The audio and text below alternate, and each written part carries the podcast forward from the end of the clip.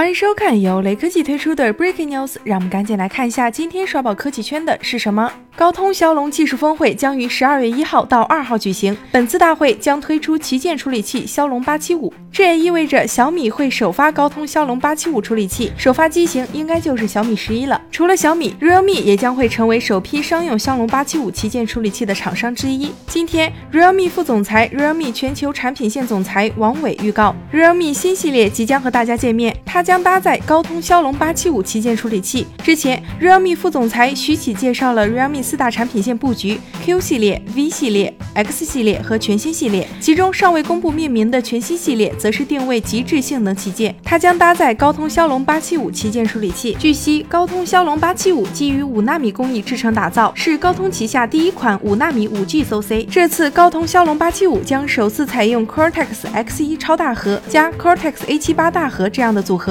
其中 Cortex X1 的峰值性能比 Cortex A78 高百分之二十三。堪称真正意义上的超大核。另外有爆料称，小米十一会在一月份上市发售。Realme 作为首批骁龙八七五商用品牌，也有可能会在一月份推出这款年度旗舰。雷科技编辑认为，骁龙八七五大概率会成为二零二一年最强的安卓芯片之一，也会是大部分安卓旗舰的御用处理器。骁龙八七五的产品参数以及跑分之前已经曝光的差不多了，就差今晚发布会的一个实锤了。另外，骁龙八七五旗舰的上市时间据说会比往年提前一点，不知道高通峰会上的手机厂商会不会透露一二。